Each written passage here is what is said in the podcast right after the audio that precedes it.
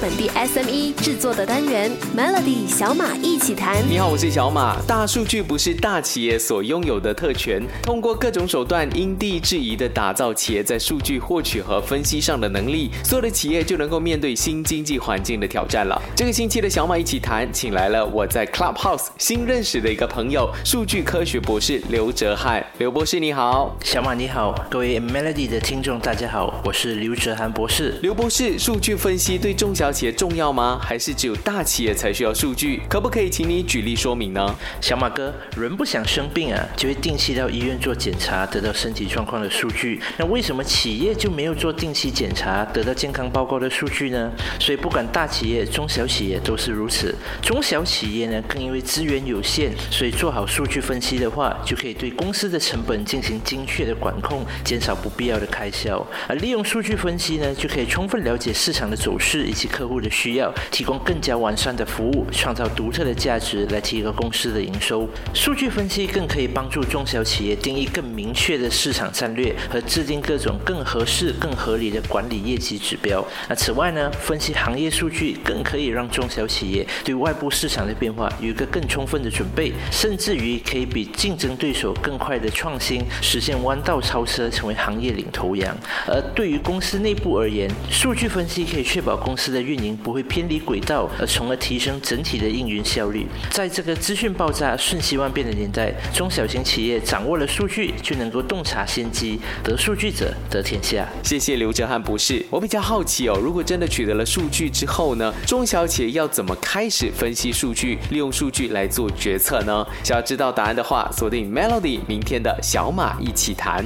好了，我是小马。这个星期的小马一起谈，我们来谈数据和企业的影响。大数据对企业的决策最重要的影响，不是大数据本身，而是数据和数据之间的关系。大数据价值的实现在于数据和数据之间的连接，但我们要怎么做到这些连接呢？今天邀请到数据科学博士刘哲瀚，刘博士你好，小马你好，各位 Melody 的听众大家好，我是刘哲瀚博士。刘博士，昨天你提到了数据的重要性，但是中小企业要怎么开始运用和分析这些数据，帮助自己的公司成长，还有制定战略方向呢？第一步，先把公司所有的流程步骤写下来，并把每一个环节所需要和产生的数据表列出来，然后存在 Excel 或者是 Google 的试算表。那比如说从事电商的朋友就可以记录货源、广告、下单、邮寄等等；从事餐饮的就必须把原料、餐点、员工、水电杂费等等都列举出来，那越详细越好。这一步主要是让我们对整个生意有一个全盘的了解。那第二步呢，在这些流程里面找出还有利润空间的部分进行优化。比如说餐饮的话，可以在人流和翻桌率下手；电商的话，可以找出还有潜力的商品，通过促销和销售量来压缩成本。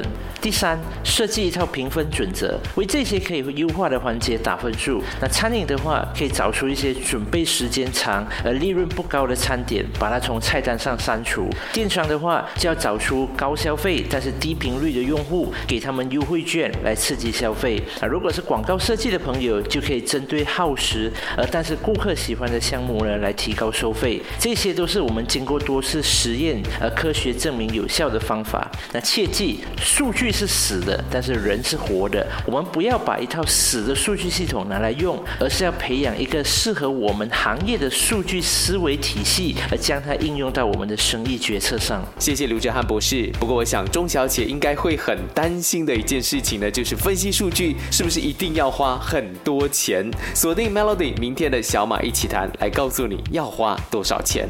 对中小企业而言，购买大数据、聘请专业团队的成本偏高，建立大数据思维，理智对待大数据应用的热潮，才能够把数据对企业决策的影响变得最好。到底好的数据是不是就要很高的价钱呢？今天请教的是数据科学博士刘哲翰，刘博士你好，小马你好，各位 Melody 的听众大家好，我是刘哲翰博士。博士，昨天你提到了如何分析数据做决策，但是很多人都认为分析数据是有钱人才会做的事情，小公司只能干瞪眼。这个观念，刘博士正确吗？中小企业在开始摸索分析数据的时候，其实不需要聘请特定的数据分析师或者是商业顾问，而是应该专注于把生意和业务的痛点找出来，针对相应的特点呢，开始收集数据。有了一些初步的想法和概念之后呢，再找数数据公司聊。那一开始在没有方向、没有数据的情况下，贸贸然就去请数据分析师的话，巧妇难为无米之炊，他们也没有办法提供太多有实质意义的方案。那至于费用方面，坊间有很多数据采集工具，其实都是免费的，或者像微软啊、亚马逊这些公司呢，他们也有提供很多优惠的入门服务，所以费用方面是不会对中小企业造成太大的负担的。啊，当你跨过了这个门槛，或者生意发展到一定的规模和数据量的时候，那还是可以考虑让专业的来，以避免一些不必要或者因为错误判断而导致的损失。那顺带一点呢，尽量不要把数据分析外包给其他第三方的公司，这些公司缺乏你的行业知识，也不可能比你更了解自己公司的业务，而他们还需要花费一定的时间才可以掌握你公司的运营。那这样做的话，倒不如自己培养几位了解自己公司业务和有相关知识的分析师来自实际。谢谢刘博士。想要知道更多中小企业和数据的关系，一定要继续锁定 Melody 小马一起谈。你好，我是小马。大部分人都认为亚马逊 Amazon 是做电商的，但其实亚马逊现在最主要的收入是云服务，也就意味着亚马逊的核心价值是云服务。只有在这个基础上，亚马逊建立的大数据才是有效服务于战略的。想问问今天的嘉宾，数据科学博士刘哲汉博士，中小企业现在做的每个决定都是。如履薄冰，想请你给钟小姐一些提示，避免踩到分析数据的地雷。小马你好，各位 Melody 的听众大家好，我是刘哲涵博士。收集数据这件事尽可能一开始就做，因为收集数据是需要时间的，不可能临时抱佛脚。那加上现在硬碟或者是云端储存的价格已经很大众化了，那不需要等到有一天真的需要用到数据的时候再来收集，就来不及了。那收集数据的时候呢，也尽可能全面，保持客观。那避免带入个人的偏见或者喜好，这样才能够提高我们分析的精确度。那我们也不要倒果为因，因为很多餐饮业者在疫情期间有这样一个错觉，他们认为因为他们开放了外卖服务，结果导致实体店的生意下降。其实背后的原因可能就是因为顾客真的单纯不想出门。那么我们也不要沉迷于花俏的数据分析模型，更不要迷信的相信贵的工具就一定可以带来好的效果。有时候越简单的方法越有效，也越容易改进，越容易执行。那么最后呢，在收集数据之前，一定要记得提出一个假设，然后再去寻找答案，而不是直接拿着结论去找问题。数据分析本身是一个不停试错、改良、精进的一个过程。我们通过不断的分析数据，去探索更接近事实的全部，并没有一个单一的方案。最重要的是，我们不要以偏概全。好的，谢谢刘哲涵博士。做生意很多时候都是太主观，反而 是看到数据的时候就要客观了。明天的小马一起谈，再跟你谈一个比较深入的数据分析所需要的技术人才是哪一些？锁定 Melody。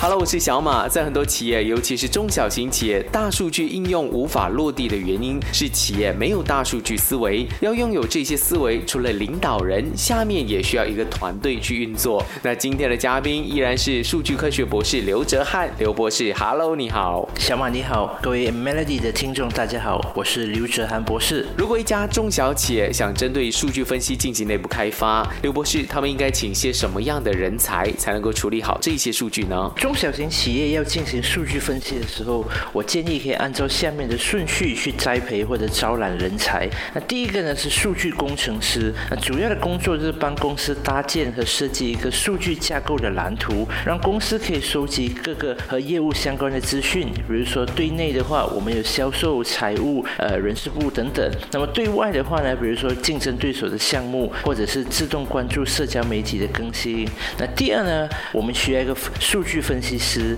那么他的工作主要就是和老板、主管讨论，并根据业务类型设定产品的指标。那么定期报告数据分析的结果，并且与工程师合作寻找改良产品的机会。那么起到承上启下的作用。那第三呢，就是数据科学家以及网站工程师。那具具体的。聘请顺序啊，主要还是依照公司的性质和规模来决定啊。比如说传统产业的话，可以先请一位数据科学家来把数据分析的结果直接应用到公司的业务里面，并且监督整体表现的提升或者是下降。那如果是科技类的新创公司呢，则可以再请一位专门的网站工程师，把分析结果和原有的业务结合起来，然后快速迭代更新产品。那刘哲翰博士呢，是我在 Club Clubhouse 认识的朋友，如果想要听听到 Dr. Lau 谈更多数据的信息，可以去找一找他。当然，想要重听回这个星期的小马一起谈，可以点击 Shortcast Melody 小马一起谈，早上十点首播，傍晚六点重播，用两分钟的时间，每天抓住一个新的变化。